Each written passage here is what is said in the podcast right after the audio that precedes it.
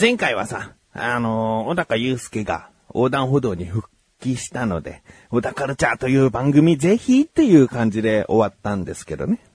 えー、どうですか？小田カルチャー聞いていただいてる人、この中で、えー、どれぐらいなんでしょうね？えー、この番組聞いてる人イコール小田カルチャーも聞いているというわけではないと思うんですよね。えー、かといって小田カルチャーだけをこう楽しみにしていたよっていう人がね、いてくれたら嬉しいんですけどね。うーん、もう少しですね。僕の中で小田カルチャーをおすすめしたい。おすすめしたいっていうか聞いてやってくださいって思ってる。うーん。小田カルチャーってさ、前回全然説明しなかったかな。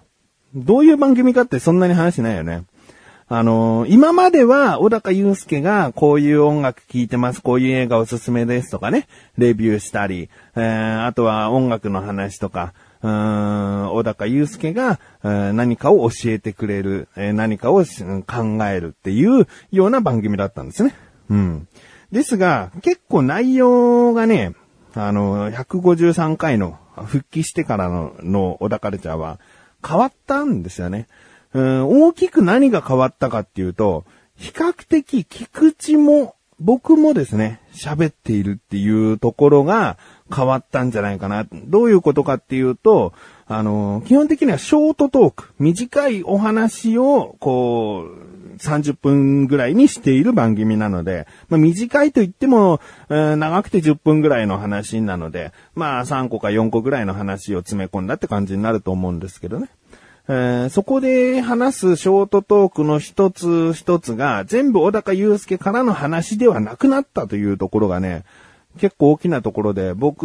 もね、えーチンチンの話をね、チンチンっていうのは男性のあれですね。えーあの話をちょっと小高祐介としたいなと思ってることがあって、それを小高祐介と話す。それで話すことによって、えー僕のね、今までのこう、ストレスというか、話したかったんだよな、こういうことがっていうことがぶつけられる。それに対して小高祐介は返してくれるんですね。ある時は適当、ある時は知識で、えー返してくれるっていう、その会話を楽しんでいる、まあ、トークがいくつか入ってる番組なんですけど。まあね、でもこうは言ってもね、うーん、なかなか伝わりづらいというか、音声番組に限らずではないんですが、大体番組の構成なんてね、何かに似てくるもんだと僕は思っていて、とある人は、ナインティナインの岡村さんがやってる一人ラジオを真似てるようなラジオにしてみたり、とある人は伊集院光さんのような、うまあ一人喋りを真似しているような番組だったり、二人組の会話だったらね、おぎやはぎさんとか、え爆笑問題さんとかね、なんかそういったラジオでバラエティ的な話をしている番組を真似てみたりとかね。真似てみたりっていう意識はないけど、そういう方向でやろうねって、えー決めてやってるんだろうなって思う番組とかありますしね。うんまあ、そういったバラエティ系じゃないにしても、情報番組だとしても、男性がいて女性がいて、こういう感じでやりましょうって言った時に、ああ、なんかこの番組あれに似てるな、とかね。うん。何かしらこうもう、もうこのぐらい時が経っていると、ラジオが出てきて時が経っていると、もうどれかしらにカテゴライズされていくと思うんですよね。うん、ラジオなんて特に声とか音だけでしか表現できないですから、ラジオドラマとかそういったものもできるけども、うん、テレビほどのバリエーションはなかったりするから、もうもう新しいこんな画期的な番組をやってみてるんですよって言っても、うん、でもあれに似てるよねとか、あれをちょっと意識してるのとか、えーそういう系統になってくるかなって、えー思うんですよね。で、僕のこの今回の小田カルチャーは何にこう似ているか、ね。あの、僕の中では楽しいトークに似てるんじゃないかなと思ってますね。うん楽しいトークなんか知らねえよって今まで散々有名な人の名前のラジオとか言ってたくせになんで今、今その番組言ってんだって思うかもしれないけど、いや、楽しいトークも元を正せば何かの番組に似ちゃってるわけだよね。有名な芸能人さんとかがやってるような何かにこう引っ張られてやってると思いますよ。だけど、うんこの番組聞いてる人に分かりやすく伝えるには楽しいトークだったら、ああ、1回か2回聞いたことあるよとか、毎回聞いてましたよとか思ってくれる人いるかなと思って。ってね、えー、あえて楽しくトークで説明をしたいんだけどね、えー、楽しくトークっていうのはさ、あの僕がやっていた、あの、マシルという男と二人で、えー、一つのテーマに沿って喋る番組なんですけど、その番組で、まあ、僕からテーマ発信することとかがあってね、マシルからテーマ発信もありますけど、で、その時に僕が話すことで、マシルがこう返して話が弾むっていうのが楽しいトークだったんですけど、まあ、小田カルチャー、新しい小田カルチャーはそれに近いかなと思って、うん僕はこういったことを言う。世の中でこういう不満があってさ、とか、なんかそういったことを言う。そうすると、小高祐介が、それ、その話を膨らましてくれるっていうね。だから、まあ、楽しいトーク終わっちゃってるから、うん、もう終わって2年、3年ぐらい経つのかな。うん、終わっちゃってるから、楽しいトークが聞きたいなって、もしね、聞きたいなと思ってくれる人がいるんだったら、一旦ちょっと小田カルチャー聞いてみてごまかしてみないって思って、えー、おすすめします。えー、悪くはないんじゃないかなと。うーん、一回は、新しくなったものを一回はちょっと聞いていただけ、いや、一回じゃないな。えー、二回、三回、聞いていただきたい。うん。ぜひ、よろしくお願いします。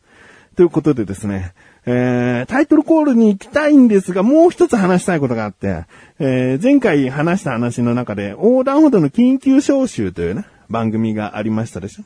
ね。この番組で話したことは小高祐介が復帰しました。ね。小高ルチャーがまた始まりました。再開しました。っていう話をメインとしているわけですね。だから僕と小高もちろんなんだけど、まあ、菅井祐介もね、えー、一緒に横断歩道のメンバー3人で話をしているんですけど、その時に菅井祐介と話してて、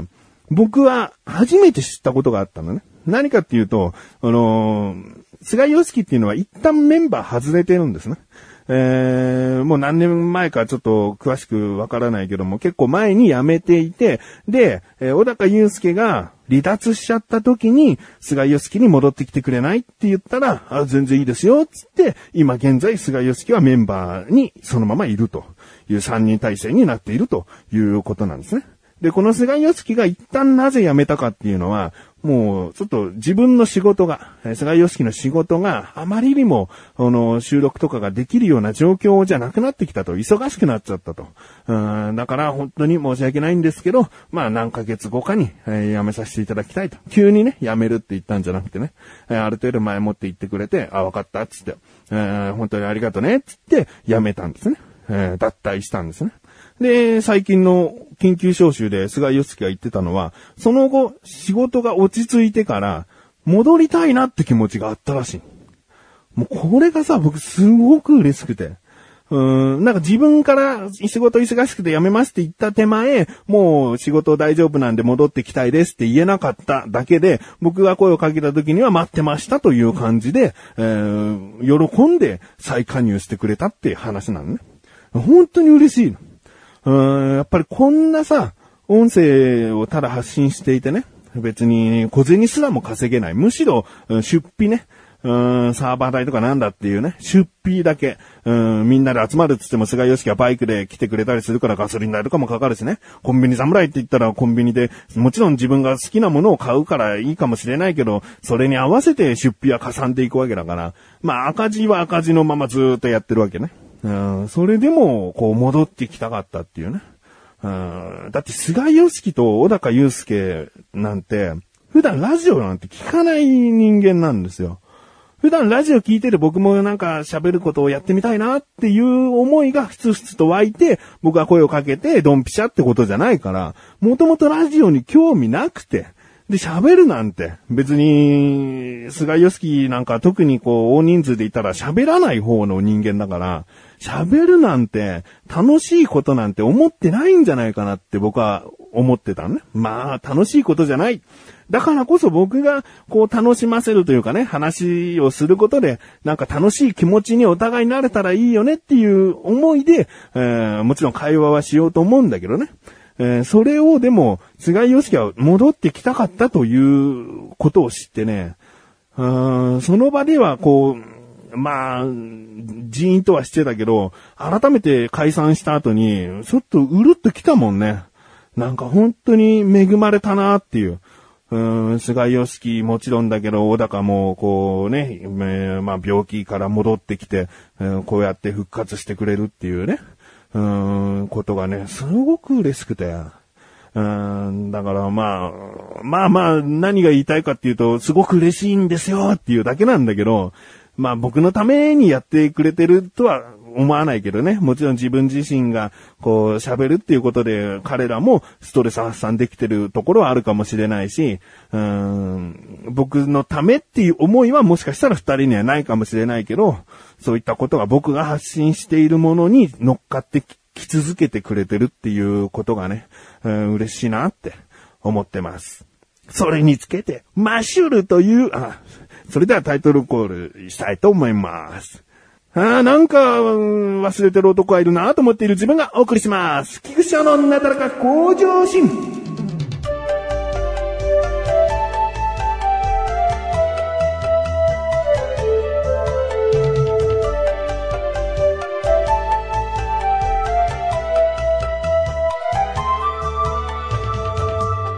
おっと、今回もオープニングトークが長すぎて本編があっさりとしちゃうパターンのやつだ。えー、最近ね、僕眠れなくて、少し前に、うーん、なんか夜仕事するとはかどるから夜仕事して朝帰ってきて寝てみたいなことをしているんだみたいな話をしていたんですけど、今仕事が穏やかな感じになってきたので、まあ普通の日中仕事をして夕方帰って夜寝てみたいな朝起きてっていう生活に戻ってるんですけど、悩みがあって、うーん、すごくね、眠れない。夜はね、もう朝方4時過ぎるか過ぎないかにならないと眠くないっていうね。で、眠くないってすごい残念だよね。えーベッドに入って目をつむってるんだけど、なんか全然眠りにつけないな、この意識っていう状態。うんで、すごく辛くて、それがやっぱり健康的にも、後々こうガツンと何か大きな病気とかで、やってきちゃうんじゃないかなっていうものがあるから、やっぱ2時ぐらいには、2時半ぐらいには寝たいなって思っているんだよね。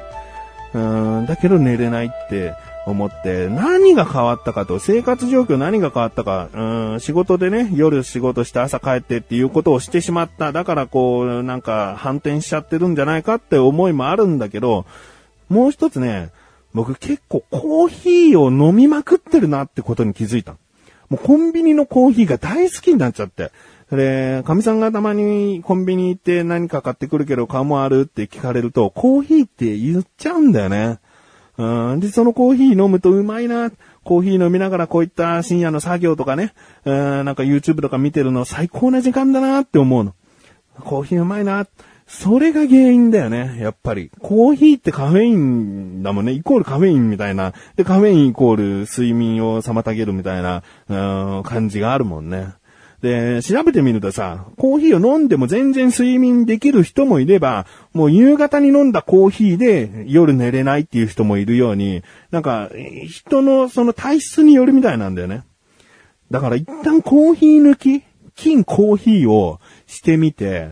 どうなるかなってことをね、ちょっとやってみたいかなというね、えー、話でございました。えー、一週間ね、とりあえずやってみるので、次回ですね、金コーヒーの効果。コーヒーってやっぱりすげえやっていう話になるのか？いや、コーヒー関係ありませんでしたって話になるかもしれないし。うーん、まあまあ、あんまり次回に興味そそる話題じゃなくて、申し訳ない。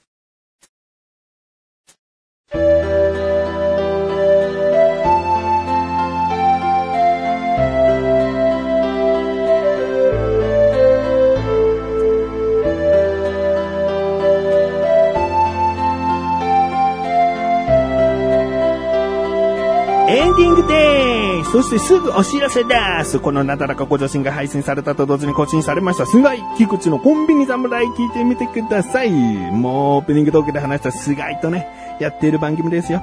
あ今回菅井良樹からのおすすめ食品で、ファミリーマートさんの丸ごと半熟煮卵というね、持ってきてくださいましたので、気になるという方、え、どういうおにぎりなの？半熟なの？丸ごとなの？何なの？っていうね。方はぜひ聞いてみてください。ということで、なだらか今年は毎週水曜日更新です。それではまた次回、お相手は菊池勝利したメガネとマーニとマリオ、お疲れ様です。